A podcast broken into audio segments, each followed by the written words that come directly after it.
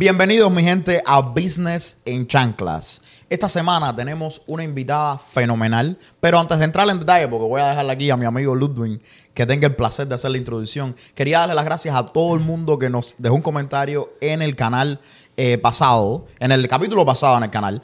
Y por favor, decirte que te tienes que suscribir porque este programa que vamos a hacer hoy aquí te va a cambiar la vida si tú eres de los entrepreneurs que llegan nuevo a este país, la gente que quiere salir adelante. Buenos días, mi gente. Muchas gracias por los comentarios que nos dejaron en el canal. Eh, hoy, el episodio de hoy es bastante especial para mí porque la persona que tenemos de invitada es una persona que en, ha sido una gran influencia para el emprendimiento mío eh, a nivel personal. Y les quiero presentar a una emprendedora que cuando dejó la universidad o cuando salió de la universidad, empezó su emprendimiento con un body shop, un uh, company, towing company, right? Una compañía de grúa se dice. Eh, ha hecho diversificación en real estate y ahora mismo está haciendo otro emprendimiento que es coaching y está enseñando a, a, las parejas, está ayudando a las parejas a tener una mejor relación y está también ayudando a las personas a tener un mejor estilo de vida. Eh, sin más preámbulos, vamos a presentarle a Odette Coronel.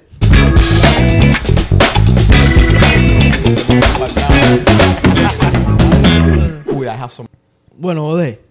Bueno, hay que, vale mencionar que Odette no, no solo hace negocio sola, también tiene un partner que es su esposo, uh, Noel Coronel, uh, una persona que también yo aprecio mucho y ella nos va a estar contando la historia porque tiene una historia muy poderosa. Así que, Odette, cuéntanos un poquito más sobre tu emprendimiento y por qué el emprendimiento y no una carrera corporativa, no una carrera normal como, como las personas toman allá afuera. Bueno, Lourdes, bueno, primeramente gracias por invitarme aquí al podcast eh, de ustedes. Eh, y felicidades en el podcast porque lo he escuchado y es cómico y ustedes... Gracias. Eh, tú sabes, me entretiene, pero también tienen información que es muy valiosa y espero que la gente también tomen esa parte en serio porque es muy importante también la información que ustedes comparten en el podcast. Pero yo ahora estoy, tengo la carrera de life coach y relationship coach, como tú mencionaste, y estoy trabajando con mujeres en, ayudándolas en la relación o en su matrimonio y también con parejas.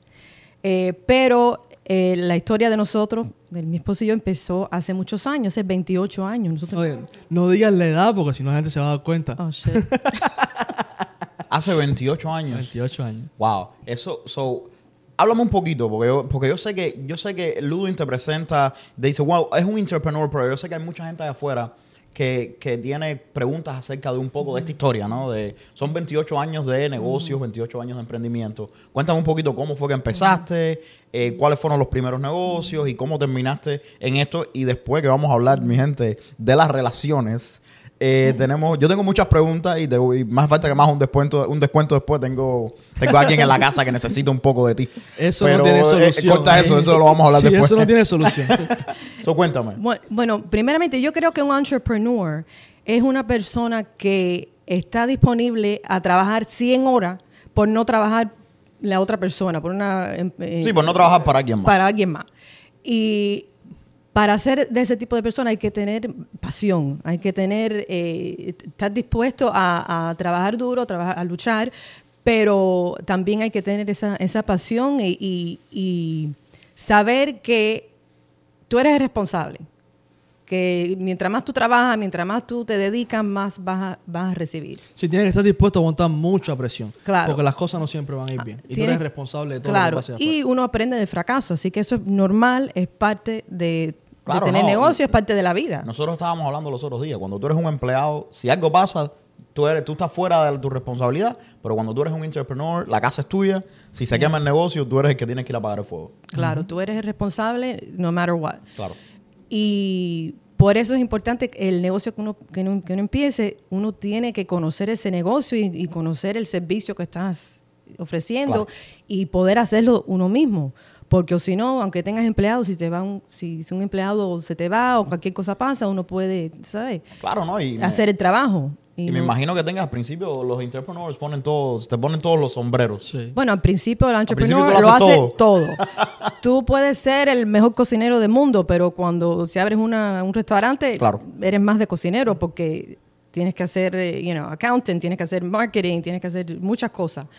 Y el negocio que mi esposo y yo empezamos, mi- primeramente mi esposo llegó de Cuba a los cuatro años. Wow. Vino con su familia, con sus padres y sus hermanos. Y él eh, no quiso ir a la, a la universidad, no, no le gusta, pero siempre ha sido muy trabajador y tiene muchas ideas y, y sabe hacer muchas cosas.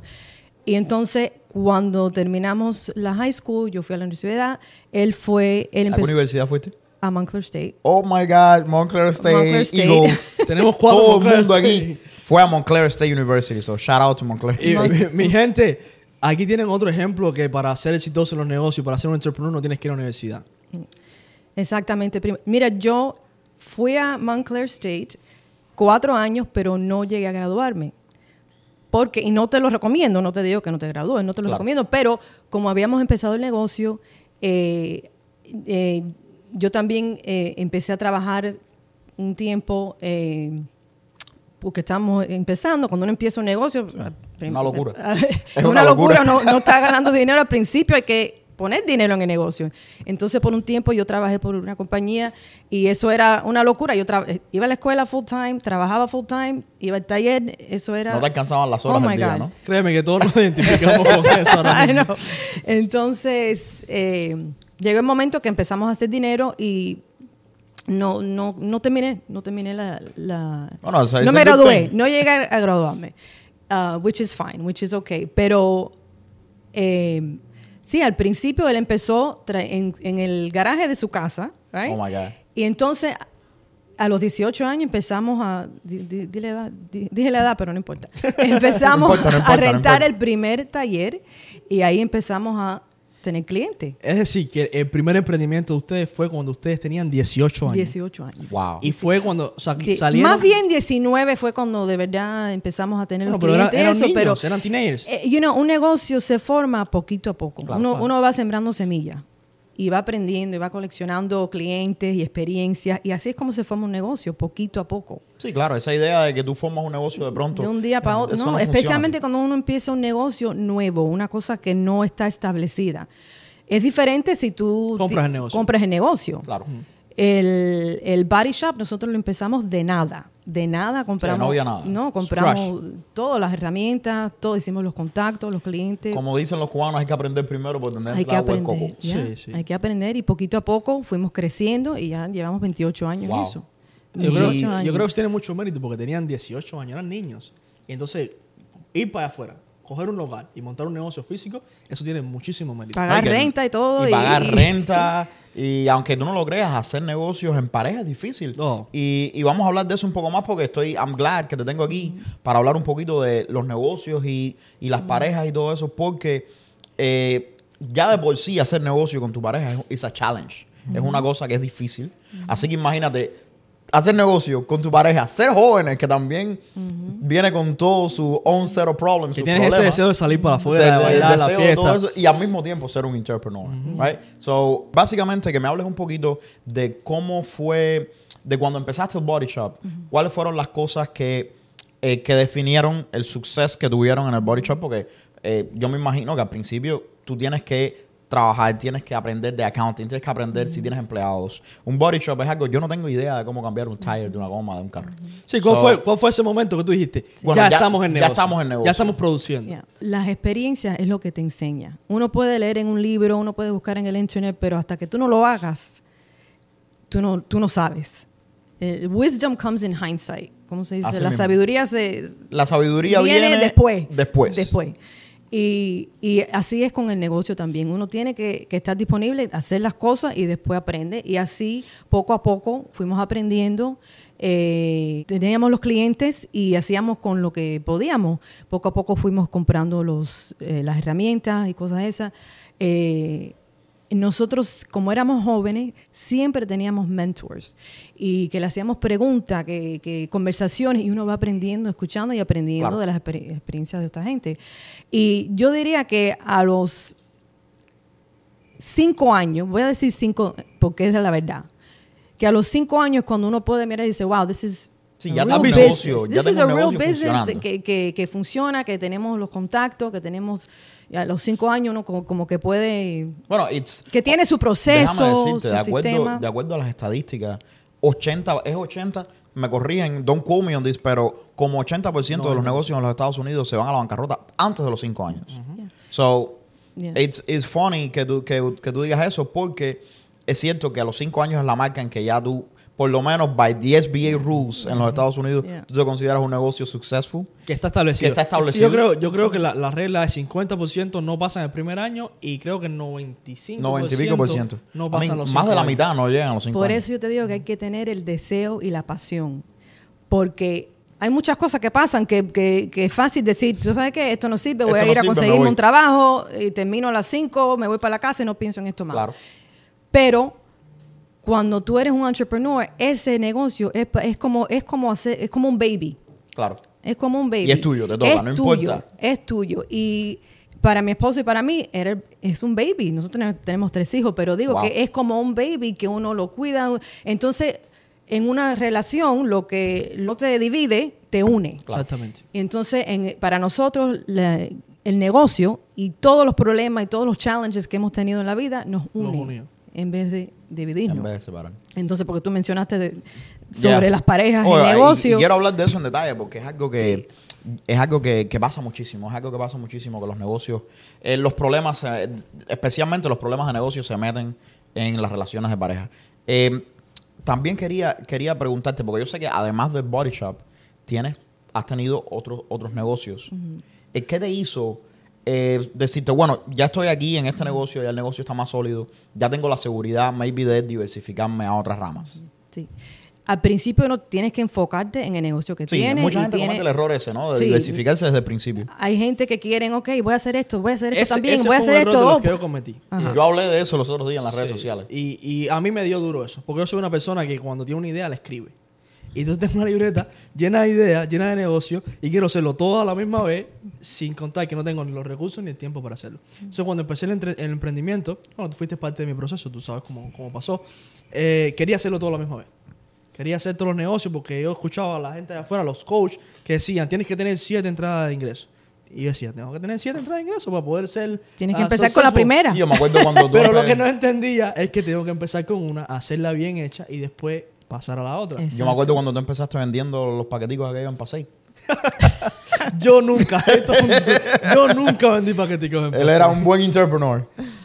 De hecho, uno de mis primeros negocios fue con, él, fue con él y fue poniendo ITMs en la barbería que vendían paqueticos en Paseo. No, mentira, mentira, mentira, mentira. ok, eh, no, pero es cierto, es cierto. Mucha gente trata de diversificarse desde el principio. Y es, es tan eh, difícil desde, desde el primer inicio que mucha gente no, no se da cuenta de que tienes que enfocarte. Tienes que enfocarte en una cosa. Los otros días yo estaba leyendo un... viendo un video en TikTok, mi gente. Un video en TikTok, ¿ok?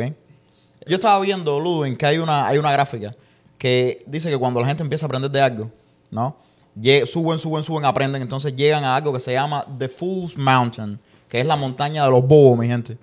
Eh, básicamente, como tú sabes algo de lo que estás aprendiendo, te crees que te lo sabes todo, pero a medida de que comienzas, de que sigues aprendiendo, caes de nuevo porque te das cuenta de que, que ahora que sabes más, que no sabes todo lo que existe. So, yo me imagino que eso pasa a- como parte de que tú te enfoques en algo, es parte de eso. Hay un dicho que dice que el buen maestro siempre será un eterno aprendiz. Es verdad. Si tú quieres ser 100%. maestro en algo, tienes que estar constantemente aprendiendo. Constantemente aprendiendo y creciendo y... eh, Y más en este mundo, este mundo está ganando rapidísimo. Cambiamos de industria así, cambiamos de economía así. Si no nos adaptamos, nos morimos. Pero de, ¿a qué punto entonces, eh, volviendo al tema, a qué punto eh, fue que ya tú dijiste, bueno, ya tenemos un negocio sólido, ahora puedo diversificarme a otras cosas? ¿Y qué fueron esas cosas? Bueno, primeramente hay- es, o sea, hay mucho, es un proceso para establecer un negocio, pero también no es fácil mantener el negocio. Así que uno tiene que, que asegurarse de que tiene sus procedimientos hechos, que tiene un buen eh, equipo de, De de- trabajo. de tra- de trabajadores y de, y de conexiones y el network tiene que estar establecido. Eh, para nosotros, nosotros, el próximo negocio de nosotros es de towing, de, So, de tienes una- remolcar carros, Ajá, un negocio de grúas. de grúas. Entonces eso es relacionado con el negocio de body shop. Claro. Porque O sea, lo primero que hiciste fue el networking. Luego buscar un equipo de trabajo. Esto lo estamos diciendo para los emprendedores allá afuera que quieren montar un body shop y quieren seguir en la línea de trabajo de ustedes. So, una de las cosas más importantes es el networking. Lo otro es aprender lo que se hace dentro de un body shop. Ser bueno en tu trabajo, trabajo ético y tal. Y lo otro, ¿qué fue lo que dijiste? Eh, Oh, tener networking. networking. Networking para clientes, para, para conseguir clientes, pero también tienes que tener un equipo de abogados, de contador, de conexiones en, en- Claro. tú sabes, para que de Para- profesionales para que te ayuden negocio. ajá, en tu No, y esa idea, yo creo que esa idea de, de que tú tienes que al saberlo todo, aprenderlo todo, tú, tú mencionaste algo que es muy importante y es buscarse mentores. Tú no tienes, hay gente que ya pasaron por esas, por esas cosas que tú pasaste Claro. y que te pueden dar la, la, la respuesta. So, es tu responsabilidad como entrepreneur bu- posicionarte en un lugar donde tú conozcas a la gente o donde tú te rodees de las personas que te van a dar la respuesta, o no Claro. te tengas que dar tantos cabezazos. Claro. No, y hay una cosa aquí, y esto es un estigma que tiene la gente, o un, o un mito que se pone en la cabeza, es que la gente que está haciendo un negocio nunca me va a dar sus trucos, o no me va a enseñar cómo hacer un negocio. Yo quiero preguntarte, si yo quiero hacer un body shop, y te pregunto a ti como persona que lleva 28 años haciendo este negocio, dame los tips, dame la, la- ¿sabes? las claves, la- los retos, la- lo, lo- lo que tú te encontraste a hacer el- ese negocio, ¿tú me los darías? Claro que sí. No, tú tienes ningún problema en abrir tu negocio y decirme, mira, esto es así, así, así, así, y si quieres que salga bien tienes que hacer esto y esto. Claro, claro. Si tú quieres ser médico, tienes que estar, andar con médico. Si quieres eh, aprender a, a- a tocar piano, tienes que andar con gente, con músicos, pianista. con pianista, ¿no? Si quieres ser emprendedor, tienes que, que- que andar con, con gente de negocio, gente que sepan de eso, gente que tengan la experiencia, porque vas a aprender algo, vas a aprender. Y si haces la pregunta, oye, ¿qué puedo hacer para, para, para- Lo más para probable es que negocio? cojas Te van a ayudar, te van a dar un consejo. En sí, yo, hemos conocido a personas que, que no han sido abiertas y, y han, tú sabes, que también hemos aprendido de ellos. Claro. Uno siempre aprende. Uno siempre Hasta el que no te aprende dado Al que no nos quiere dar el consejo y no nos quieren ayudar. Siempre se aprende algo. Que if you hang long, uh, if you hang around the barber shop long enough, you end up with a haircut. Yes, Yes. Okay? absolutely. So you gotta do your time. Make Tienes sure you're with the right haircut. Lo- You're at the right barber you, shop. You might get uh, the, the, the wrong haircut, but you're gonna get one. Lo que Rolando dijo es que si tú te pasas mucho tiempo eh, eh, alrededor de una barbería, eventualmente vas a coger un corte Vas a- vas salir pelado. Vas a Ahora, si te gusta el corte que te dan o no, sé de ya eso es otra cosa. No sé de qué forma vas a salir pelado, pero de alguna Vas forma vas a salir pelado. Pero es cierto, y yo sé que yo, yo sé que la mayoría de los, de los business owners allá afuera, contrario a lo que la gente cree, están felices de compartir los secretos, Oh, están yes, felices yes. de Sí. venir Yes. y, y hablar con la gente. Y yo he visto business owners que ganan muchísimo dinero y lo que más les gusta del día es, ok, tengo este interno and I'm teaching him. Yeah. Yes. Esa es la pasión de la gente. Y, y yo creo que eso es algo que, que no todo el mundo de arriba cree. Que no todo el mundo de afuera cree. Yo- La gente cree que hay un secreto que tú guardas en una caja fuerte y no le quieres decir a nadie. No, y que como yo voy a abrirle un negocio igual que tú, yo voy a ser tu competencia. No, that's not gonna happen. No. Eso no es lo que va a pasar. Y entonces el towing, yo, yo sé que cuando tú abres una compañía de, de grúas, es un negocio relacionado pero diferente. Cuéntanos un poquito de los challenges de esto. Porque Es diferente, es muy diferente, pero ahora este negocio lo compramos. Lo Ya, estaba hecho. Ya estaba hecho, tenía el contrato con la ciudad de, de- de- para hacerle el towing a la ciudad.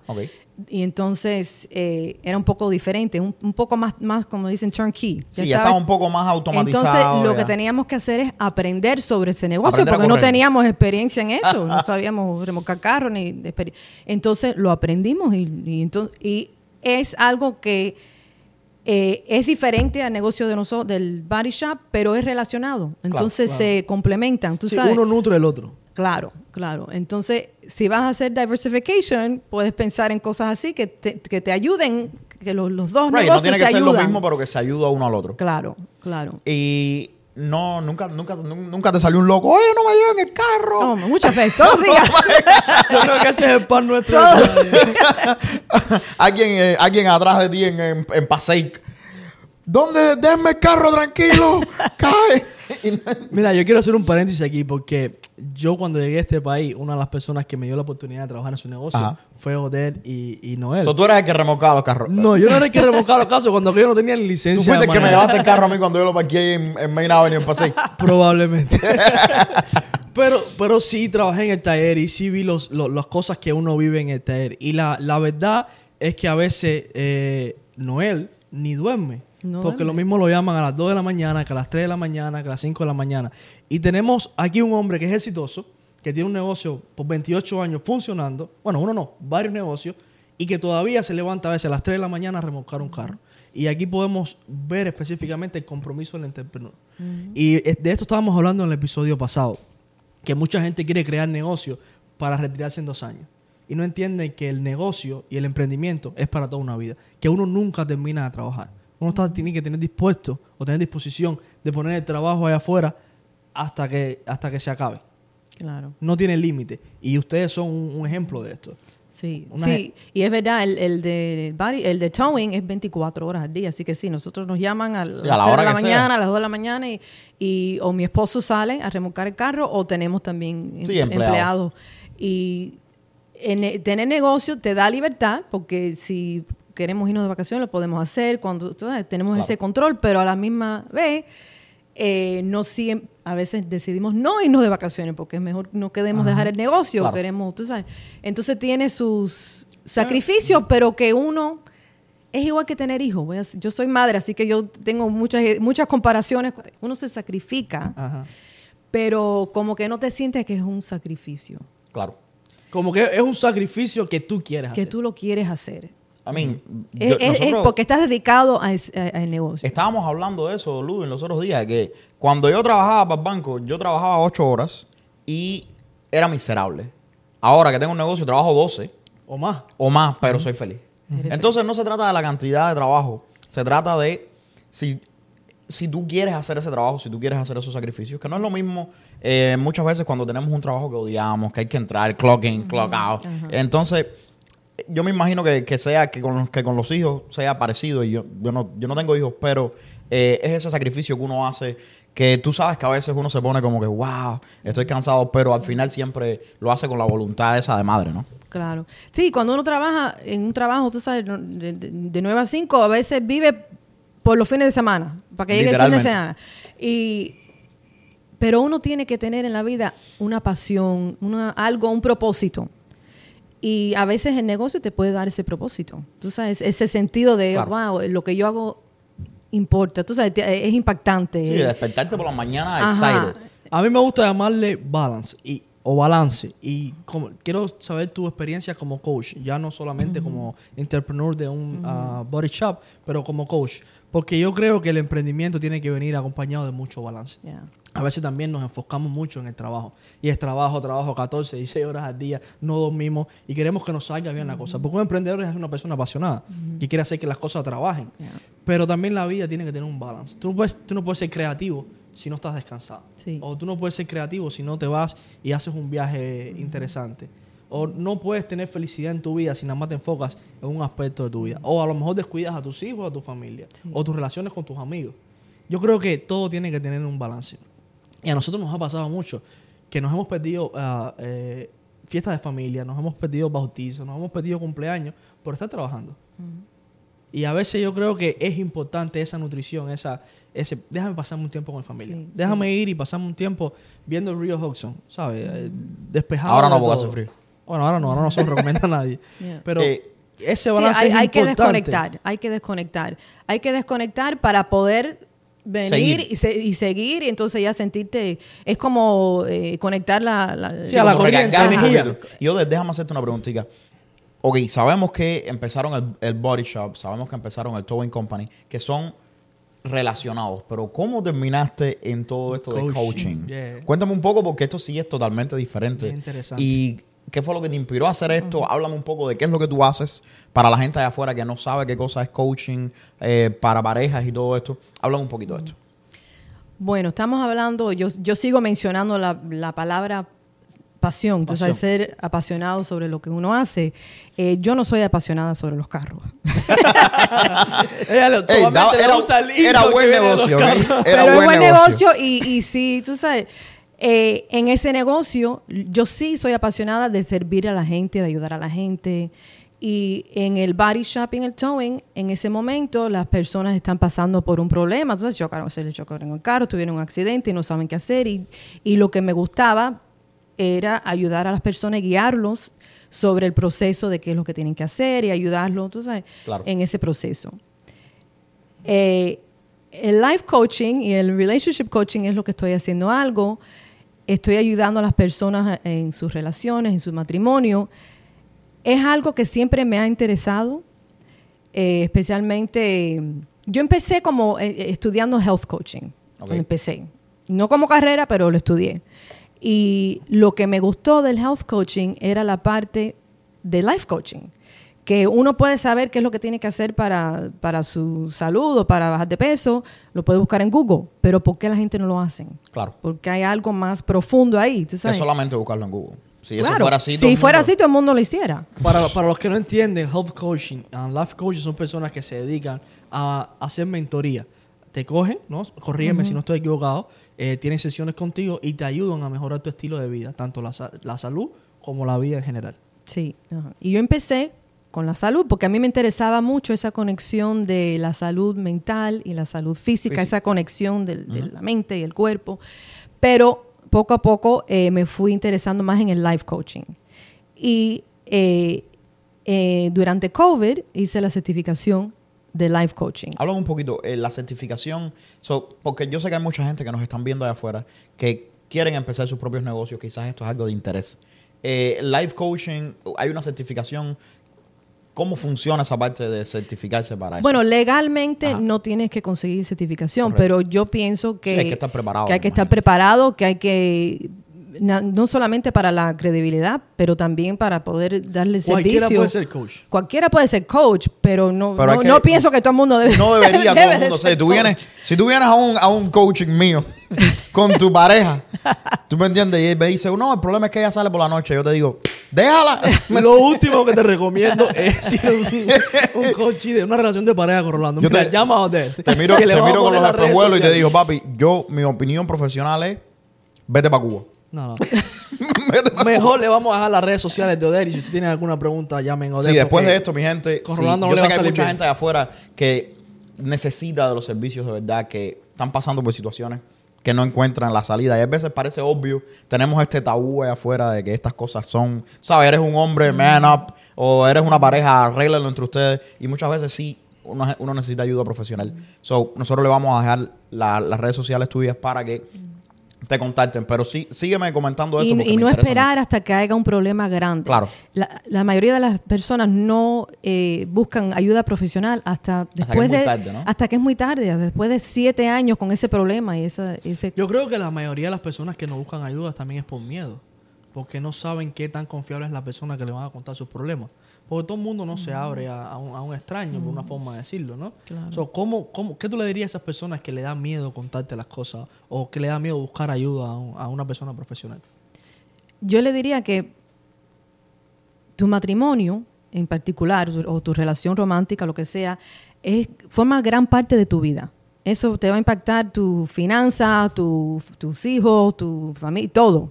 Entonces, eso, si tú eres eh, eh, atleta, tienes un coach. Si, si vas a empezar un negocio, yo te recomiendo que consigas un coach o un mentor, ¿verdad? ¿Por qué no en tu relación? ¿Por qué no si es, si es algo que sí forma tan gran parte de tu vida? Tienes que conseguir un coach. Claro. Y no todos los coaches son iguales y no te va a caer bien todos los coaches, pero debes de por, por lo menos probar, porque yo, por ejemplo, el primer consulto es gratis. Claro. So, la primera consulta contigo es gratis. Es gratis, es gratis. Sí, solamente para ver si Para- tenemos esa claro, conexión, esa claro, conexión. esa conexión y, y si lo que yo te, of- te ofrezco, te ofrezco eh, te conviene y, Claro. y si tú piensas que te puedo ayudar. Y también si yo pienso que te, que te puedo sí, porque hay ayudar. veces Porque que, si- que- si- que tú me dirás, bueno, esta persona no... Sí, por ejemplo, si es algo donde hay eh, eh, domestic violence, Do- sí, violencia Problemas- doméstica. violencia problemas doméstica, yo no, yo no, yo no, Sí, alguien eso ya no tiene remedio. No, eso no tiene remedio. No, violencia, le- No, violencia eso es algo, doméstica ya es otra cosa. ya claro, eso es, eso es otra cosa. Es diferente. Eso es otra, eso es otra cosa. Pero eh, yo creo que vale la pena tratar, por lo menos tratar y tratar por un tiempo y no solo tratar, decir voy a seguir estos consejos, voy a hacer lo que lo que me Claro, recomienda. y yo, yo estoy de acuerdo contigo y la, y la lógica es la misma. Si mi negocio se está yendo a la bancarrota, yo voy y pido un préstamo de 100 mil dólares y lo invierto. Mi relación afecta más cosas que mi negocio. Oh, yeah, yeah. Porque mi Exacto. relación, mi negocio afecta mi dinero. Pero mi relación afecta mi salud mental, mi salud física, mi dinero, ¿Y mi negocio? casa, mis hijos, mi relación con mis padres, mi relación con amigos. Entonces, ¿por qué yo no invertiría la mayor, la, la misma la cantidad equivalente de tiempo y dinero salvando mi relación que salvando mi negocio. Claro. Yo tengo una pregunta y es siguiendo la misma línea de pensamiento de Rolando. Y es que la- con la persona que uno duerme o la persona que uno está compartiendo la vida. Bueno, a mí no me dejan dormir Bueno, yo sé, en la cama. yo sé. Tú duermes más en el sofá que en la cama. Tienes un cliente aquí, ¿eh? Tienes un cliente aquí. Yo creo que tú deberías hablar como él después del podcast. Mira, yo creo que la persona con la que tú duermes o que estás compartiendo tu vida, sea se novia, esposa, amiga, el tipo de relación que sea, es una clave fundamental en tu éxito o, o en el no éxito. ¿Entiendes? O en tu desgracia. Sí. Porque esa persona o te está apoyando o te está hundiendo. Yo no creo que hay términos medios. Si una persona que se quede neutral en todas las cosas que tú haces, no te está apoyando. Es decir, te está aguantando. No, no, no está siendo supportive, como se dice. No te está apoyando. Entonces, ¿cómo yo, que no tengo una esposa que me está apoyando o no tengo una, una novia que me está apoyando, hago que esa persona me apoye? O como un coach, en este caso tú, ayudas a esas personas a que se compenetren y puedan avanzar en la vida o puedan avanzar en los negocios o tengan una mejor relación. Bueno, lo que tú acabas de decir es muy importante porque tú no puedes escoger a tus padres, no puedes escoger a tus hermanos, no puedes escoger a tus hijos, pero sí puedes escoger a tu pareja. Así que primeramente tienes que ver con quién estás compartiendo tu vida. Tienen los mismos valores, lo- las mismas metas, los mismos principios, tú sabes, tienes que mirar esas cosas y tener conversaciones sobre esas cosas. Eh, aunque lleven 20 años juntos, tienen que seguir hablando y conversando porque la gente cambia y van creciendo y, y tienen que mantener ese, ese diálogo. Claro. Pero si tienes algún problema donde te sientes que no te están apoyando bien o que hay algo que no, no se están comunicando bien, eh, un coach, yo, lo que yo te puedo ayudar es empezar con qué es lo que tú estás haciendo, cuál es tu parte, porque la relación son dos personas y uno puede ver lo que está haciendo la otra persona, pero a veces no se fija en lo que uno está haciendo. Entonces, empezar ahí, qué es lo que está pasando, qué es lo que yo estoy haciendo, cuál es la, la energía que yo traigo en la relación, porque a veces uno trae una energía que no se da cuenta, que es negativa, que es siempre quejándose, que siempre fijándose en lo que eh, la pareja de uno está haciendo mal y no apreciando en las cosas que hace bien. Entonces, em- por ahí se empieza, por ahí se empieza. Y cuando uno va cambiando, poco a poco, las personas que, no solo tu pareja, pero también tus hijos, todo el mundo que vive en tu casa va cambiando. Sí, se Así adaptando, me imagino. Se ¿no? va adaptando y, y la energía es contagiosa. Claro. No, y las relaciones son percepción también. Las relaciones eh, personales son como una persona percibe a la otra. Claro. Y si tú cambias, yo te empiezo a percibir de otra manera completamente esta distinta. parte, esta parte de la comunicación, yo creo que es súper, súper importante. Porque yo estaba hablando con, con mi novia los otros días acerca de eso. De que muchas veces uno piensa que uno está comunicando las cosas correctamente. Y la persona que hay al lado tuyo no entiende la manera en que tú estás comunicando lo que tú necesitas. O no se Y identifica. te, y te voy a hacer una historia. Yo no se identifica, pero te voy a hacer una historia. Yo estaba hablando y entonces yo le pregunto, bueno, cuando tú necesitas ayuda en algo, ¿cómo tú pides ayuda? Y ella me decía, wow, si yo necesito ayuda en algo, porque yo soy de la gente, por ejemplo, yo personalmente soy de la gente que si tú necesitas ayuda mía, yo necesito que tú me digas, mi hermano, ven y ayúdame. Necesito ayuda. Necesito ayuda, ven. Entonces ella me dice, no, esa no es la manera en la que yo pido ayuda. Yo te dejo que tú me veas que estoy teniendo problemas con esto y yo espero que tú vengas a ayudar, a ayudarme. Y entonces yo me quedo como que... Entonces yo la veía ahí y entonces la veo, te veo, no sé, haciendo algo, no sé, que tú necesitas ayuda. Y yo estoy aquí normal. Porque no me has pedido ayuda. Si tú no me has pedido ayuda, yo estoy out of your way. Yo no quiero estorbar, no te voy a molestar. Do what you gotta do. Y entonces ella después viene. "Ah, No me ayudaste. no me ayudaste. Y yo me quedo como que, pero si yo estaba aquí, dime, oye, levanta esto, pide ayuda, haz lo otro. Entonces, hay diferentes estilos Sí. en cómo nosotros nos comunicamos, ¿no? Y yo me imagino que eh, esto sea gran parte de lo que tú haces, ¿no? Sí, Una pregunta, Y, eso es un ejemplo, eh, eso es un ejemplo. Enseñarle a la, a, por ejemplo, a, a tu señora que tienes que comunicar tus deseos lo- o tus necesidades, porque nadie es adivina, no- no- na- nadie va a digo, adivinar. yo no estoy en tu mente, Hay- háblame. Hay Se que hablar, hay que comunicarse. Se ve este tipo de casos normalmente en Se ve ese tipo de casos y a veces es por, eh, por, ese mismo, por esa misma razón. Uno piensa que la pareja lo debe de saber. ¿Por qué no lo sabe? Bueno, porque no se lo dijiste. Él, Exactamente. él tiene otra mente, otra Exacto. forma de pensar, otras experiencias, no lo sabe. Entonces tú tienes que aprender a, a comunicar cuáles son tus necesidades. Pero, pero, ya que tú sabes eso de tu esposa, ya lo sabes. Ahora me toca Ahora te cambiarme a mí toca, un porque poquito. ya sabes cómo ellas que, ella no, no, lo- no, no se va a comunicar en la forma que tú, Tú sabes quieres, lo que hicimos. pero ya tú sabes que cuando ella está actuando de esa manera, quiere decir que ella quiere tu ayuda. Entonces ya tú lo sabes. ¿Tú, tú sabes cuál fue la resolución de la historia. Porque esto fue, esto fue un problema. Una batalla. Esto fue un problema. ¿Tú sabes cuál fue la resolución de la historia? Dijimos, bueno, mira, vamos a encontrarnos en el medio. Si yo te veo haciendo algo, porque eso es otra cosa. Yo soy de la gente que te digo, ok, ¿quieres que te ayude? Te veo pasando trabajo y te digo, ¿quieres que te ayude? Porque yo sé que necesitas mi ayuda. Y si tú me dices que no, a veces me ofendo porque, bueno, ok, pasa trabajo entonces, ¿tú me entiendes? Yo soy así a veces. Y entonces, ella es de la gente que decía, bueno, yo si me veo que, que necesito ayuda, no te lo voy a decir, you should know, tú deberías saber y venir y ofrecer la ayuda. So, para evitar ese problema, nosotros lo que dijimos es, güey, tú vas a... Tú vas a dejar, tú vas a dar un poquito de tu parte y yo voy a dar un poquito de la mía. Cada vez que yo te vea haciendo algo que yo creo que tú necesitas ayuda, yo te pregunto. Y si tú necesitas ayuda, tú me dices. ¿Ok? Ahora, si tú me dices que no necesitas ayuda, yo te prometo que no me pongo bravo por- porque no necesitas ayuda. ¿Ok? Ya. Normal. Haz lo que tienes que hacer. Me dice, oye, por favor, déjame, tú sabes, yo, yo lo resuelvo. Y si tú me dices que no necesitas ayuda, entonces no puedes ponerte brava después conmigo porque yo no te ayudé. So, ese es el, el enlace. Y no hemos tenido problemas más nunca por eso. So, porque Muy hay veces bien. que uno tiene que trabajar. Uno Claro. tiene que. No todo es mi manera o tu manera. A veces podemos llegar a un middle ground. Claro, sabes y, a- que- y a veces teniendo la discusión es que uno llega a... Si no a- hubiéramos tenido esta discusión, Claro. mm, estuviéramos fajados todavía. Y, por- y- y te estoy hablando de por, por las cosas más simples del mundo. Y entonces este tipo de cosas empiezan a build up. Build up. No, es que tú nunca haces esto y no haces esto. Y entonces ya se pasa de tú no haces esto a tú eres de esta manera. Que es Va diferente. creciendo el resentimiento. Exacto. Y eso es peor que tener una pelea o, o que... Sí, tú- o tú- que tú tienes una pelea, entonces eh, tú haces esto porque tú eres así. O tú no me amas por esto. Exacto. Oh my God. Eh, yo, viendo esta conversación, eh, necesito después del podcast hablar contigo para sacar una cita y mandarte a la que está detrás de cámara para que tú le des unos consejos de comunicación y este tipo de problemas, you know, de, de pedir ayuda y comunicación de pareja y tal. O- no es que ella lo necesite. No, no, claro que no. Pero para que ella también pueda certificarse en esto de coaching y todas estas cosas. Joder, ¿cuál es uno de los problemas más comunes que tú ves en las parejas de hoy en día que vienen a verte? Poquito. Uh, es una pregunta caliente. Bueno, hay varios. Comunicación es una. Eh, una las personas sentirse que no lo que no lo aprecian, que uno está haciendo, que hace mucho y la pareja no lo aprecian.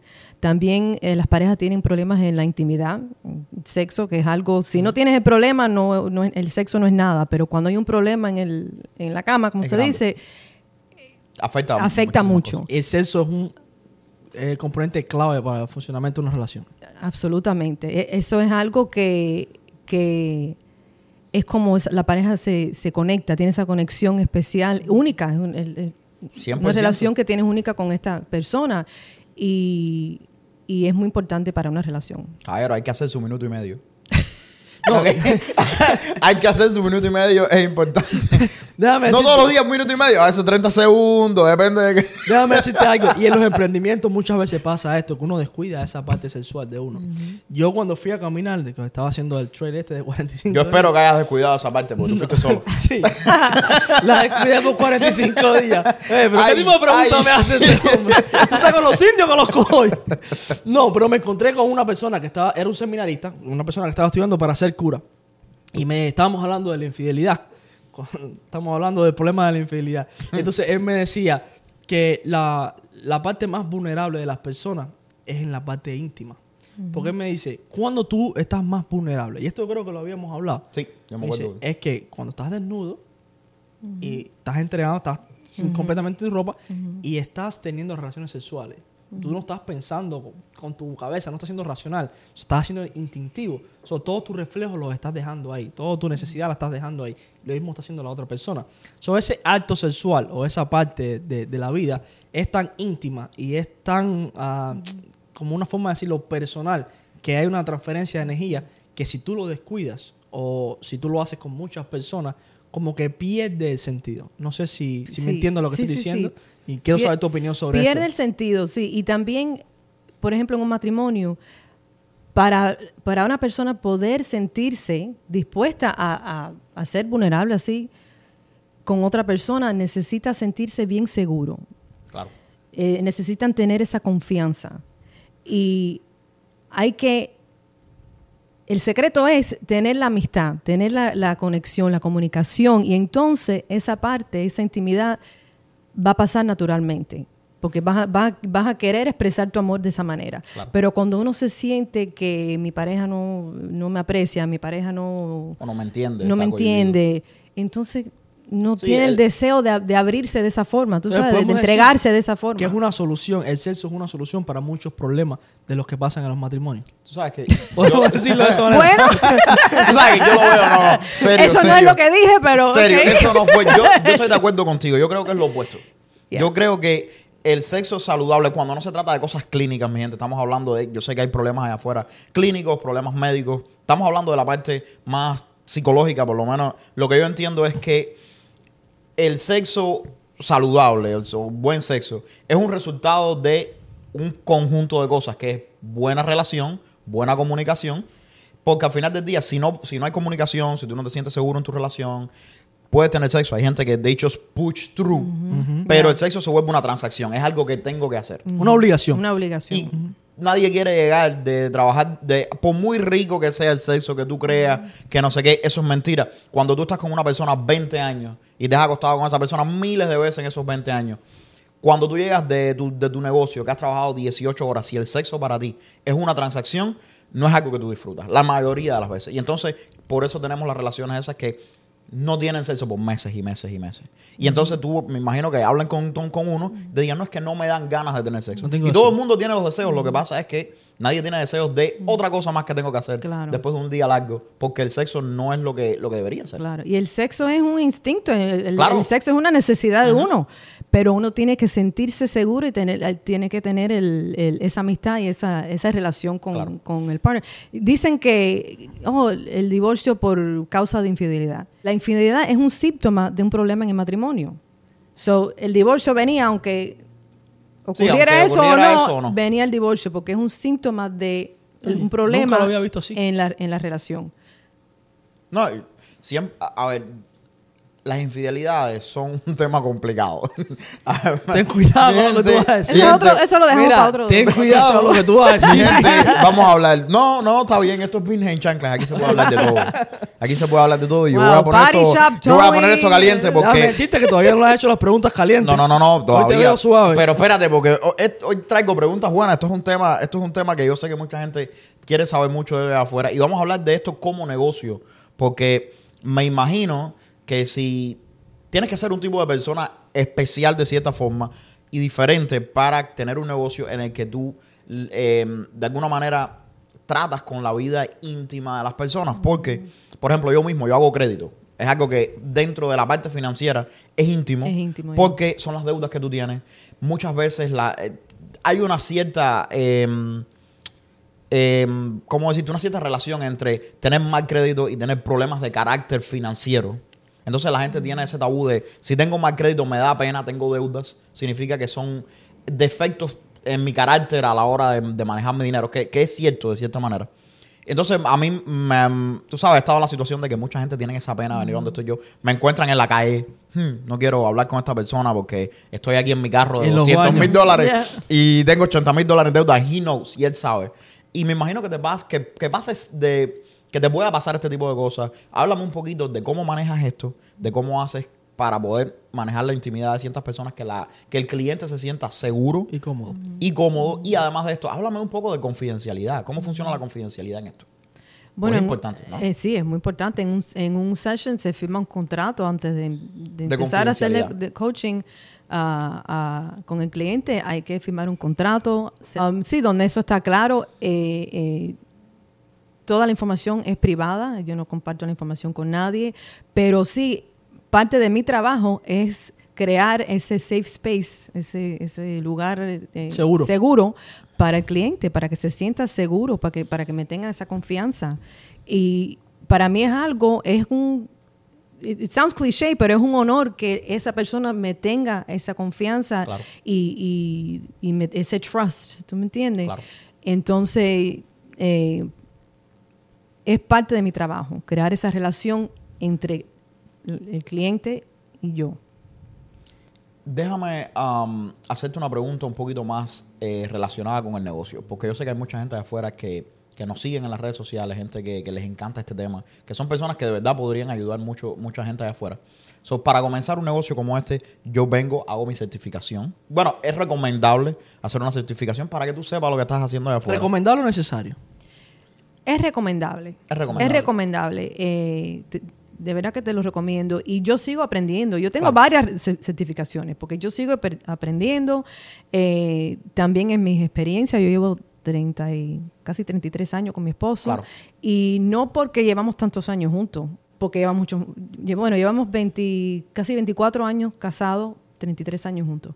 Pero somos felices, nos llevamos Claro. bien. Tú sabes, eso es lo que... Lo sí, que o sea, tú me estás diciendo que si mi, que si mi, la persona que hace el, el, el session mío tiene el pelo rojo y lleva un año en una relación y tiene 18, might not be the, the right person. No. I I mean, no, no estoy diciendo eso. No, a lo mejor, a lo saying. mejor sí, porque Yo uno entiendo, no, necesariamente tiene que tener la experiencia para, para poder hacerlo, pero yo personalmente me siento eh, más Capacitada. Capacitada porque tengo la experiencia de que eh, hemos tenido muchos, muchos challenges en la vida, Claro. pero nunca ha sido No, pero yo en- en el personalmente me siento mucho mejor sabiendo que la persona que, que me está ayudando tiene la experiencia, porque la experiencia es el criterio de la verdad. Pero además de eso, que está certificada y todo eso, eso aunque tú no lo creas, trae confianza. Desde la parte del Sí. negocio también, trae mucha confianza a los clientes. Exacto. Porque yo quiero saber que alguien tiene la experiencia, pero que también es un profesional. Claro. ¿ok? Yo tengo un, un- no solo con los coaches de, rela- de relaciones y, y de estilo de vida, pero con los coaches en general. Yo creo que allá afuera hay muchos maestros de todo y aprendiz de nada. Yo creo que allá afuera, en social media especialmente, la gente quiere dar su opinión, la gente quiere dar su punto de vista y la gente quiere hablar de un tema como si fuera un experto, lo que tú estabas explicando de la, de la curva, porque se leyeron un artículo o se leyeron un libro Hicieron un cursito de 20 días. o llevan cinco años con su pareja y le va muy bien. Y yo creo que eso es como una mentalidad para mí equivocada. Yo creo que la profesión esta tuya o el nuevo emprendimiento este tuyo tiene que tener dos componentes fundamentales. Uno es don.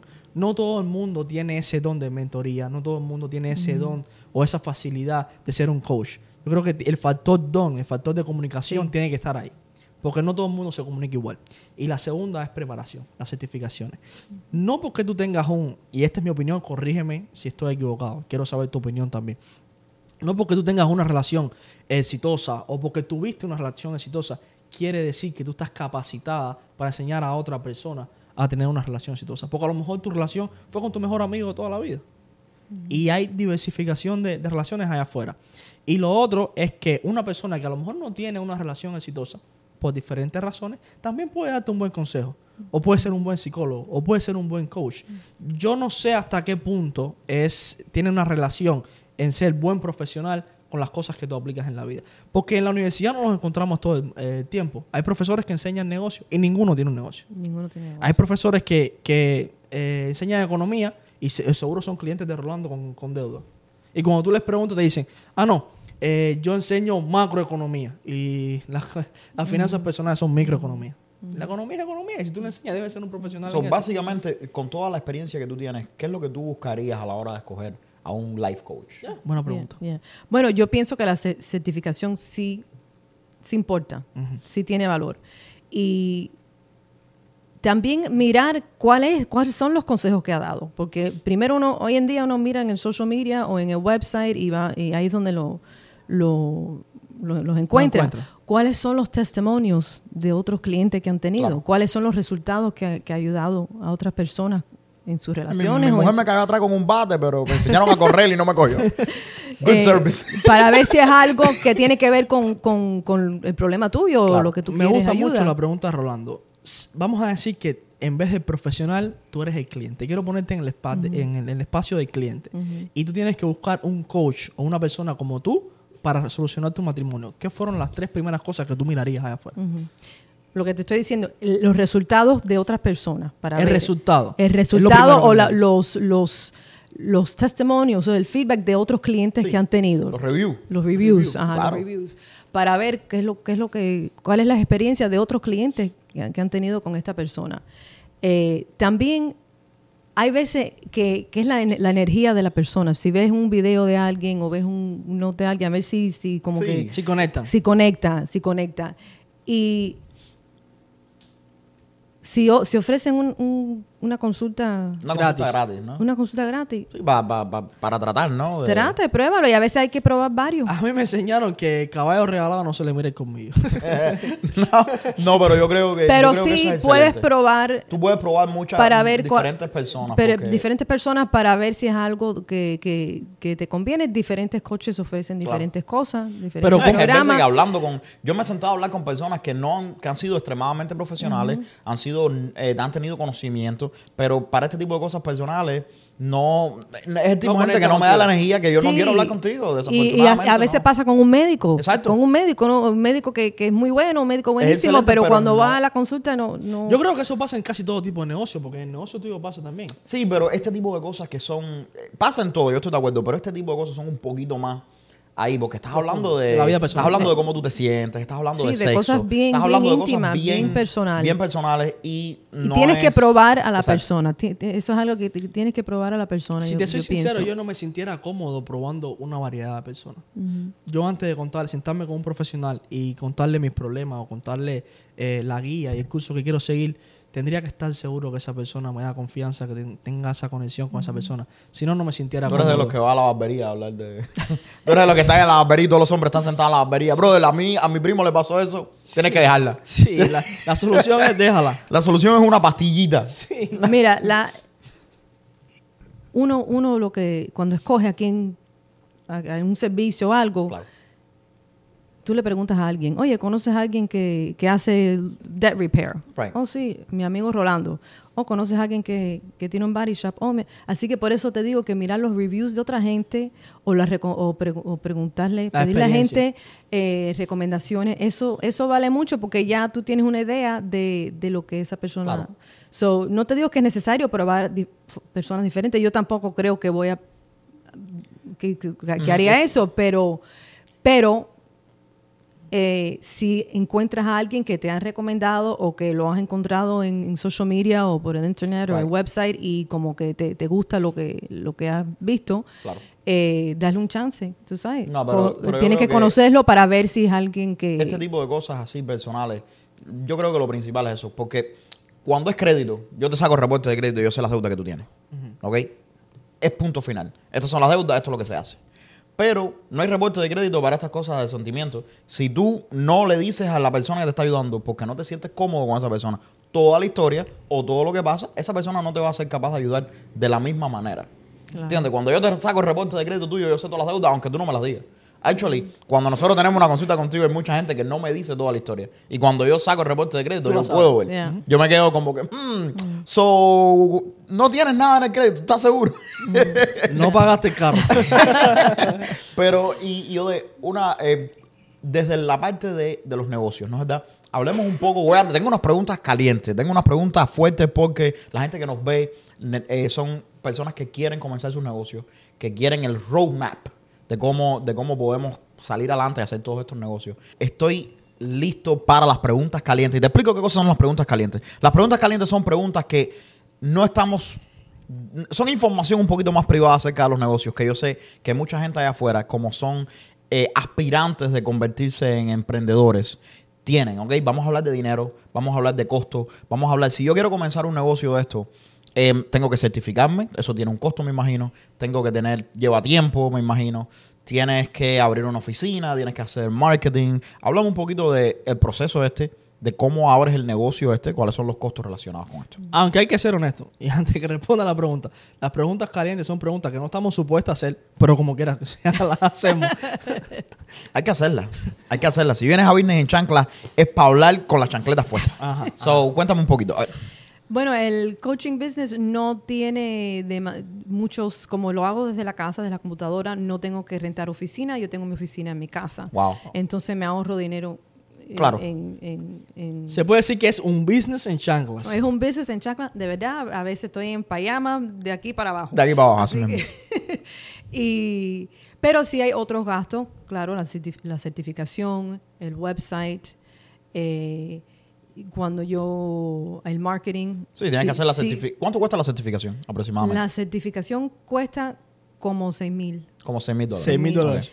Y yo he hecho varias. ¿Y cuánto tiempo toma más generalmente? A mí la general, no. Porque yo sé que tienes varias. D- Depende en la persona. Yo lo hice en seis meses. Ok. Pero hay gente que se toma más tiempo con el mismo curso porque es online. Y Entonces lo puedes hacer a tu tiempo. Lo puedes hacer a tu tiempo y, como te digo, he tomado otras certificaciones, pero esa es la, La básica. Ajá. Y eh, entonces hay esos gastos y yo voy a seguir porque me- yo sigo aprendiendo. Claro. Y eso es parte de, de- de- del negocio Sí, también. de ser Uno- bueno en lo que tú haces, ¿no? Uno tiene que seguir aprendiendo. Entonces, eh, eso a mí no es como una inversión en el negocio. Eh, también el website, el servicio de eh, seguro, tengo seguro Claro. también. ¿Cuánto te costó el website más o menos para, para la gente sepa más o menos lo que cuesta un website? El de este tipo? website yo pagué, yo lo pagué de tres años, yo lo pagué de una, entonces me costó como, no sé si fueron 400. 400, más o- 300, ya, dependiendo de dónde lo compres. Más o menos. ¿Y construir la página? Construir la página lo hice yo misma. Oh, wow. yo hice mi website. ¿Ves? ¿Ves lo que es ser Ven los emprendedor? entrepreneurs. Yo, yo, yo, yo lo hago todo. Yo, yo he hecho mi website, eh, mi social media, todo lo he hasta ahora. Claro. Eso va a cambiar, pero hasta ahora lo he hecho yo Di, sola. di- di cómo va a cambiar, porque me interesa la parte de Va a cómo va a cambiar, cambiar. voy a tener una consulta con Master Media Company. Master Media Company es uno de los sponsors del programa. Ellos son los que producen el programa, mi gente. Así que, de nuevo, la gente que llevan, que dan el, el golpe donde va cuando se trata de las redes sociales, de promover tu compañía, es Master Media Company. Así que si necesitas promover tu negocio, te los voy a dejar en el enlace en la biografía para que los contactes tú también. Eh, Ode, cuando tú dices seguro, porque esto es algo que no había pensado, ¿qué seguro uno necesita para esto? Es un seguro, eh, un liability insurance profesional. Claro. Como no tengo oficina, no tengo un local, que los clientes no vienen a un local, no es general li- liability, Claro, no es general liability. professional liability, it. insurance, que no tampoco costó mucho. Y esto, esto cubre qué, qué tipo de incidentes, ¿por qué necesitamos yo no- yo no sabía que Yo no eso- sabía que Sí, necesitábamos eso un seguro. cubre eh, si te meten una demanda, si un cliente te mete una demanda, dice, pasó esto. Aunque ellos, sí. ellos firman un contrato que dicen que, Claro. tú sabes, que tienen muchas cosas escritas ahí que, que No están supuestos a que no demandar. están supuestos a demandar. Pero igual. Pero por si acaso uno siempre tiene que protegerse. También yo, yo tengo un LLC, así que no, no te pueden demandar, no me pueden demandar personalmente. Sí, tienen que demandar tu el- es LLC. El LLC. El LLC, para los que no hablan inglés, es un Limited Liability Company, una sociedad limitada. Y es básicamente una forma de hacer negocio en este país que tiene su propia identidad de taxes y no tiene nada que ver con tu responsabilidad. Él coge toda la responsabilidad y dependiendo cómo tú lo pongas en los taxes, es como, como tú, tú tienes la responsabilidad o qué tipo de Sí, responsabilidad el, el tienes. negocio es una cosa Sí, una separada, no eres tú entidad No eres tú. personalmente. So, si te demandan a ti, no te están demandando a ti, sino al LLC, al Al negocio. LLC, yo estaba pensando que si yo abro mi propio negocio de esto, me va a hacer falta un buen seguro. Me va a hacer falta un buen seguro y un abogado privado. Déjame No, es decirte- que él sale del baño y no, y no se seca los pies. No te preocupes, coge un cable de corriente pelado, se lo pone en el agua y él va a salir una vez más. Estas son las bromas que no deberíamos estar haciendo en el podcast. Y por esa razón, eh, ningún seguro te va a coger. Así que. Ok, so, seguro, importante. Yo no sabía que te hacía falta un seguro, pero qué bueno que te tenemos acá para que nos cuentes un poco de esto. Y, eh, ¿qué más? ¿Qué más además de eso? Eh, ¿qué ¿Promoción? Eh, promoción también y eh, también en el por mi website ahí es donde yo mando los, los invoices y, Claro.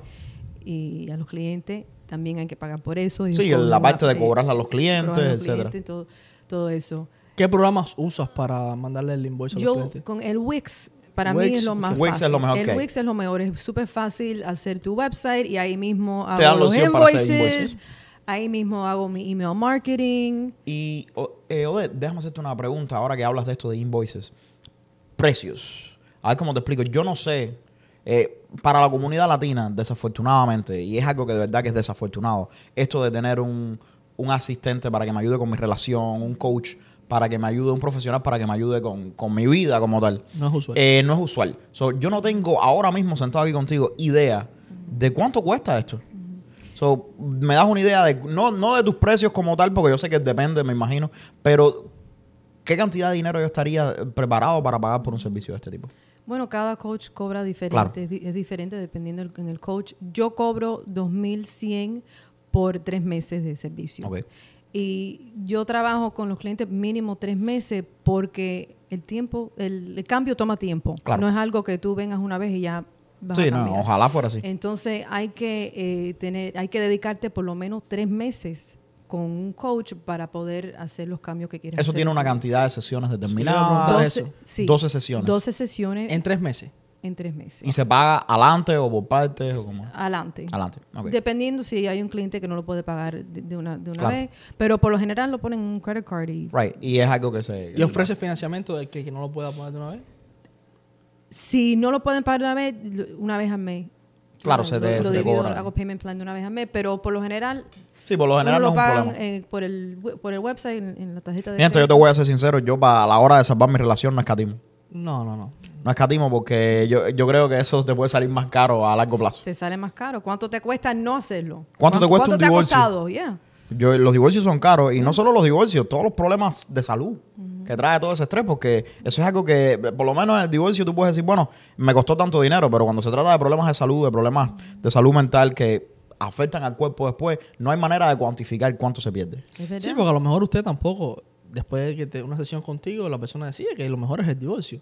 Tú no vas a evitar un divorcio tampoco, ni vas a decir No, a la persona, claro. quédate en esa No, relación. Y hay veces que, me ha la- pasado con clientes que esa es la solución, eso es lo que El deben divorcio. de hacer, el divorcio. Pe- hay personas Eso que... debe ser difícil decirle a la gente, tu solución es Bueno, divorcio. no, no... Normalmente ellos llegan a esa conclusión ellos ellos, llegan solos, a ¿no? esa conclusión. Yo claro. no estoy ahí para decirles lo que tienen que hacer. Claro. decirte Ok. que tienen que Sino hacer guiarte esto. a tomar una decisión Guiarte informada. a tomar la información. Exacto. Guiarte a, a encontrar esa respuesta. ¿Qué es lo que tengo que hacer? Y yo, con, con mis preguntas, yo te ayudo Claro. a enlazar ese, esa confusión que uno tiene en la mente a veces, que necesita ese espacio donde la persona no te conoce personalmente, no es un primo o un, o Sí, sí. un- o un abuelo, o- tú sabes, alguien que no conoce a, a ninguno de los dos y que tienes el espacio para, para hablar y Claro, no, y me imagino que tú juegas un papel fundamental en cómo, tal vez quizás un poco de este proceso, porque ¿qué es lo que pasa? Hay divorcios y divorcios.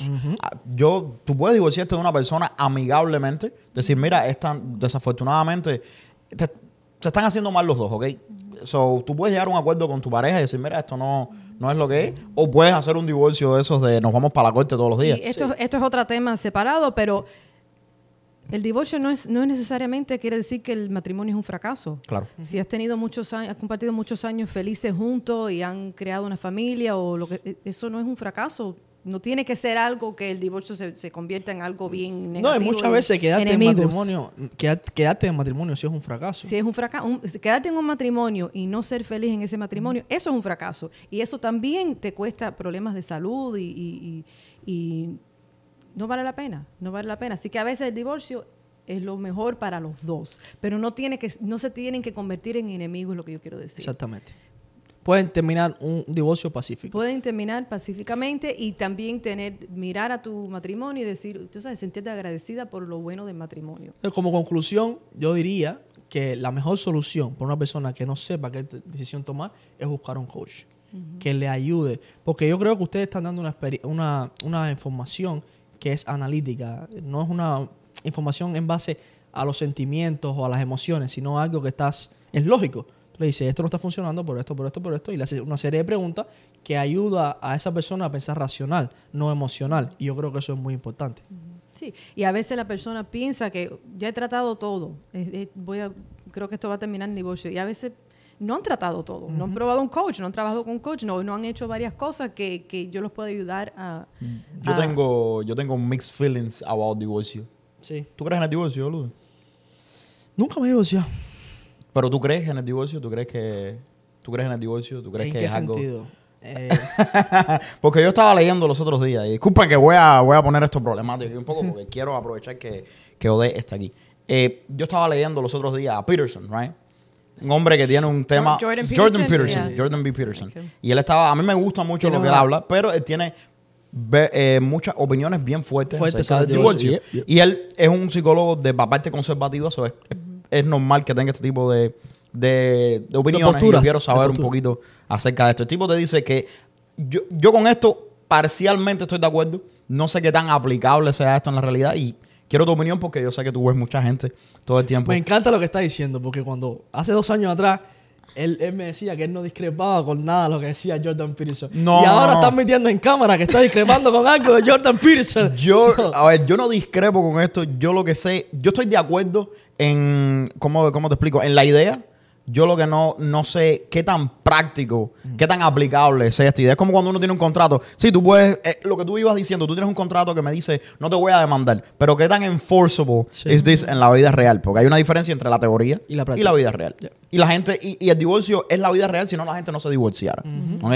So, Jordan Peterson dice, a la hora de yo casarme contigo, hay un acuerdo mutuo. Y el acuerdo es tú y yo vamos a estar juntos de por vida. Y el hecho de que tú y yo estemos juntos de por vida, no hay opción de que tú te vas de aquí o yo me voy de aquí, es el mejor motivante, no sé si se dice motivante, motivador, es el, el- el factor número uno mo- motivador para la resolución de los problemas dentro del matrimonio. Si tú te casaste conmigo y es para siempre, hay dos opciones. O vienes y arreglas este problema que tienes conmigo, o somos infelices para siempre. So, yo creo que eso es un buen argumento en contra por qué deberías arreglar el problema conmigo. Porque si tú tienes esa opción de no, tú sabes que me puedo ir, me voy, no, lo siento, no podemos.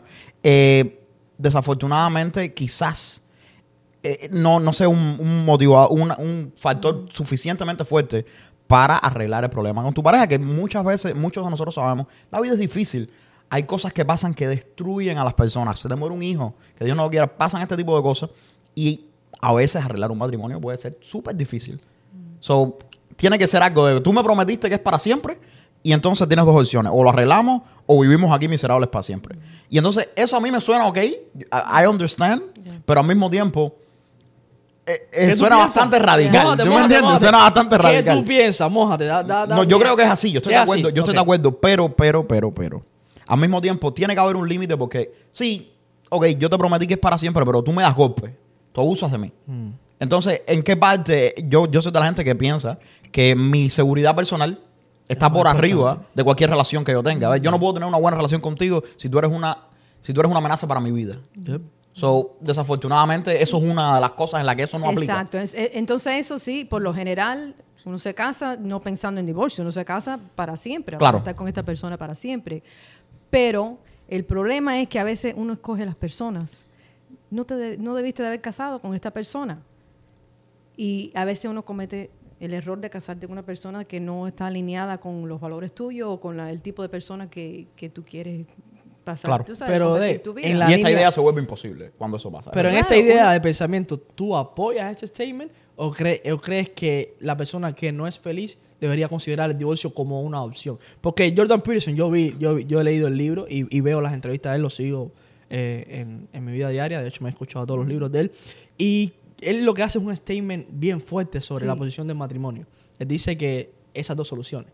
¿Tú crees que debe ser tan fuerte o que debe haber cierto tipo de flexibilidad? Pero- Yo, yo pienso que la vida es muy corta para no ser feliz. Oh, me gusta Y eso. entonces el problema, pero el problema es que si tú te casaste con alguien que, que sí respetas, que sí admiras, que sí es eh, quien es, quien es, tú lo conoces íntimamente, lo conoces bien, lo, lo- los, ¿cómo se dice? Lo bueno y lo malo, que lo conoces. Lo has visto en todas las etapas de En- su vida. sí. Entonces, con los defectos, con todo. ¿Puedes vivir con esos defectos? Son los mismos defectos que tiene hoy y los va a tener 40 años. Sí, esa 40 idea años. de que la gente cambia radicalmente. No, no cambian radicalmente. Si te está dando golpes es porque, Es porque te va a dar golpes. él era ag- agresivo al principio también. A lo mejor no te daba golpes, pero era agresivo. Así que hay que, hay que A mí alguien en- me dijo eso. ¿Tú quieres, tú quieres saber si te va a dar golpe? Fíjate, cómo, fíjate en cómo trata a la madre. Si le, si le, da, si le dio golpe a la madre, tú you're next. Hay que fijarse en esas cosas. Pero si, si, si es una persona que uno respeta, que uno tiene los mismos valores y lo conoce íntimamente, Claro. los defectos, al igual que, lo- que- que las cosas buenas, eh, entonces sí, debes de tratar todo lo posible para hacer que el matrimonio sea un éxito, para poder ser feliz de nuevo, porque sí, hay veces que en un matrimonio hay momentos buenos, momentos malos, eso es completamente normal, hay que, hay que seguir trabajando eh, para, para hacer el negocio, el, el- el matrimonio feliz. Pero cuando es algo que no es posible ser feliz con esta persona, No vale vida- la pena No vale la pena, en la vida es muy corta. Deben, el divorcio es lo mejor, yo pienso. Una pregunta, y en términos de negocio, ¿el matrimonio es un negocio? Bueno, el matrimonio históricamente era un negocio. Uno se casaba para tener a una persona que, por ejemplo, una mujer se casaba para tener una persona que la manteniera, más o menos, que también fuera su pareja y con esta persona puede tener hijos, una familia y es como un contrato. Este, esta noción de que, que y sí se llegan a querer y todo eso, eso, Claro. eso viene, pero era más bien eh, Una negociación. una negociación. Este concepto de que tu pareja tiene que ser la persona, que tu mejor amigo y la persona que... El príncipe azul. Ya, es algo un poco más moderno, que te tiene que mantener, bueno, hoy no te tiene que mantener, las mujeres son, somos independientes. Entonces, hoy, más que nunca, eh, el hombre tiene que, eh, emocionalmente, tiene que tratarte bien emocionalmente y, y ser tu, tu pareja en ese aspecto. Claro. No es para que te mantenga, No. es para que sea tu compañero de vida. Pero definitivamente juega un papel fundamental en ¿Tú todo crees que es un negocio? Yo no creo que es un negocio, yo creo que es más grande que un negocio. Un negocio no, no define. Tú puedes, a ver cómo te explico, tú puedes poner la palabra negocio dentro del matrimonio, pero es mucho más que simplemente un Es negocio. mucho más. Déjame- mira, yo estoy con mi esposo muchos, muchos años. Nos casamos, ya llevamos juntos como, no sé, 10 años cuando nos casamos. Y como empezamos el negocio y todo, yo no tenía apuro, no, te- no teníamos apuro, no, nos comprometimos, pero no teníamos apuro porque ya empezamos la vida y ya sa- sabíamos que íbamos a estar juntos siempre. Claro. Pero cuando decidimos que vamos a, vamos a tener la boda en esta fecha, planificamos la boda, no, no, no fui como estas otras mujeres que se vuelven locas con, con el, con la boda. vestido, la boda, el no, una boda grande pero sencilla. Pero el día de la boda de nosotros, yo me asombré porque fue un día tan especial. El hecho de, ser esas, de hacer esa ceremonia y hacer esas promesas delante de tu familia, delante de las personas que uno quiere más en el mundo, tú sabes, y, y de esas declaraciones, aunque uno lo sabe, yo sé como que yo sabía que me quería, sabía que yo lo quería, que, pero escuchar esas palabras de él Es como una confirmación. y- es como una confirmación y, y yo te lo juro que yo me quedé asombrada de lo feliz que yo me sentí. Ese día llovió. Que hay- pero no una... Hasta el cielo no estaba llorando por las palabras sí, esas. no, un tremendo aguacero ese día. Se estaba cayendo el mundo. Y a mí, para nada, no, No me importó. importaba. No me importaba nada, nada, nada. Fue un día muy especial. Y, y me alegro que, que tuvimos esa experiencia. Así que las... eh, el matrimonio sí es un contrato, ok, es un contrato, un negocio, pero también es algo, esa ceremonia, esas celebraciones, eso es importante también, eso, esos eh, rituals, esos, esos Sí, esos rituales, Rituales, de, eso, you know, de afecto uno... eh, esos symbols Ujú. eh, son importantes para el ser humano, esa- crear esas, esos recuerdos y eso. No, y, y mi gente, yo, mi, mi, mi idea es, you know, la vida es dura, la vida es larga. Eh, esta idea de que, de que el, el hombre y la mujer han sido, you know, un género ha estado explotando al otro por cientos de años, no funciona así. La realidad, si tú lees la historia eh, objetivamente, tú te vas a dar cuenta de que la vida y el mundo y el, y el universo han sido bien duros con los humanos y el matrimonio, a pesar de todos los problemas y de todas las cosas que han habido en diferentes culturas, siempre ha sido una manera en el que el hombre ayuda a la mujer, la mujer ayuda al hombre y, y ha llevado a la humanidad hacia adelante. Eh, quiero hacerte la última pregunta. Es la última, lo prometo, lo prometo. No, no, no digas eso, porque sabemos que no es la última. Eh, sí, es la última, es la última. Que si tú me hablaste un poco de tu matrimonio, has- es muy linda tu historia. Pero yo eh, sé la muy pregunta que le va a hacer. Te puedo interrumpir. Te puedo interrumpir un momentico. Yo sé la pregunta que le va a hacer y yo estoy ansioso por, por esa pregunta. Pero antes que me digas esa pregunta, porque quiero como entrelazarla, quiero que con esa misma línea de pensamiento que el matrimonio es un negocio, yo tengo una, una- un punto de vista. Y en mi relación personal, en mi matrimonio, yo digo que en términos de negocio o en términos de la casa, la persona que lidera es la persona que más estable emocionalmente está. A mí me mandan todos los días. A mí también, porque nunca estoy... Pero quiero saber tu opinión como experta y tu opinión como, como en- emprendedora. Vamos a decir que uno de los dos no está pasando por la misma situación, porque yo sé que tú has estado en situaciones donde maybe no te han valorado como mujer emprendedora y sí han valorado a tu pareja y viceversa. Como, como emprendedora y como, como coach, quiero saber las dos opiniones. Tú ah, balanceas eso, ¿cómo tú le das un balance? Porque en mi caso, yo y mi pareja tenemos una, un- una negociación. La negociación es la siguiente. Cualquiera de los dos que esté mejor emocionalmente es el que está liderando la relación en términos de negocio y de hogar. Es el que está tomando las decisiones. Y yo sé que hay un estigma de afuera que el hombre es el que tiene que tomar la decisión y whatever. Yo sé que el hombre tiene un papel que cumplir en la casa y la mujer tiene otro papel. Porque somos dos, en- dos entidades distintas. Pero en términos de asociación, en términos de negocio, en términos de toma de decisiones, yo creo que la persona que debe tomar la decisión es la que mejor emocionalmente esté. Y la, mejor, la, la persona mejor que esté en la mente. Entonces, y hay veces que pasamos por esos tránsitos de emociones que no estamos bien. Que nos sentimos que estamos envejeciendo, que no nos vemos bonitos en el espejo, o que, que tenemos que hacer cosas Eso me que, la pasa.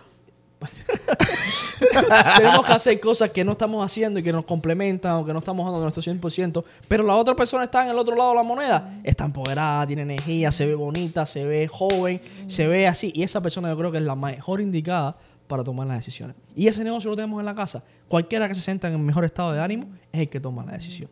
Lo hablamos, lo conversamos, pero esa persona es la que está a cargo en ese momento. ¿Qué tú piensas de eso? Como emprendedora y como profesional. Yo pienso que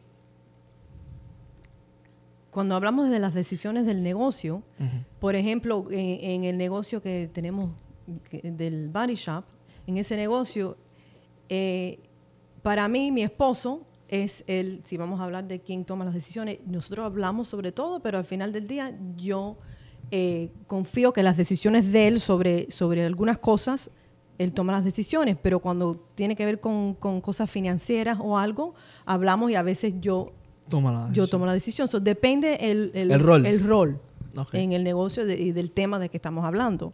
Depende, igual que con el con el coaching, con- porque aunque sea el negocio mío, vamos a hacer, mi esposo me apoya. Entonces yo puedo hablar so- con él sobre ciertas cosas y él me, me ofrece consejos, ¿verdad? pero al final del día yo voy a tomar la decisión. La decisión es tuya. La decisión es mía. Y, y es un partnership de, de negocio y también el de vida. Y igual que cuan- cu- de la manera de, de que uno hace una cosa, es como hacemos todo. Y cuando se trata de negocio en pareja, es así, es lo mismo. Uno conversa, eh, se apoya, pero a veces uno tiene que decir, tú sabes, esa es una buena idea o esa persona tiene ra- la razón, aunque sea, sea diferente de lo que tú pensabas. Porque, you, you know, you trust each other. No, y a veces confiar en la decisión de la otra persona, aunque tú no la entiendas, because you trust that person. You trust. Aunque Right. no lo entiendas, you trust. So, tú básicamente designas quién es el que está encargado de la decisión. Depende de cuál es la decisión, de lo que estemos hablando. Ok. De- eso es- depende. En todo eh, lo hablamos, tú sabes, lo conversamos para tratar de, you know, figure it out. Pero eso no importa tanto de who's in charge o de quién es. Tú, tú me entiendes que eh, es, es qué es lo mejor para el negocio. Que, que fuera lo mejor para la familia, que fuera lo mejor Claro. para mí. Eso es lo que uno Oye, tiene que, que llevas, pensar. tienes una relación, por lo que puedo ver, súper larga, súper bonita. Si muchos años de emprendedora, muchos años con eh, llevando estos negocios nuevos. Si tú pudieras virar para atrás en el tiempo y decirle algo a la Odette de los 18 años, 19, con la que empezaste el Body Shop, ¿qué sería? A esa niña que empezó eh, ese emprendimiento. Yo le diría a esa niña, eh, a los dos, a mi esposo también. Porque, También. No, no, Oye, mira, by the way. oye, es que, Yo creo que hay que preguntarle hay- también a Noel yeah, cómo hay que preguntarle a Noel porque eh, we're really a team. Somos un equipo. We really, you know, we really are. Eh, keep going. Keep going. It's worth it. Vale la pena.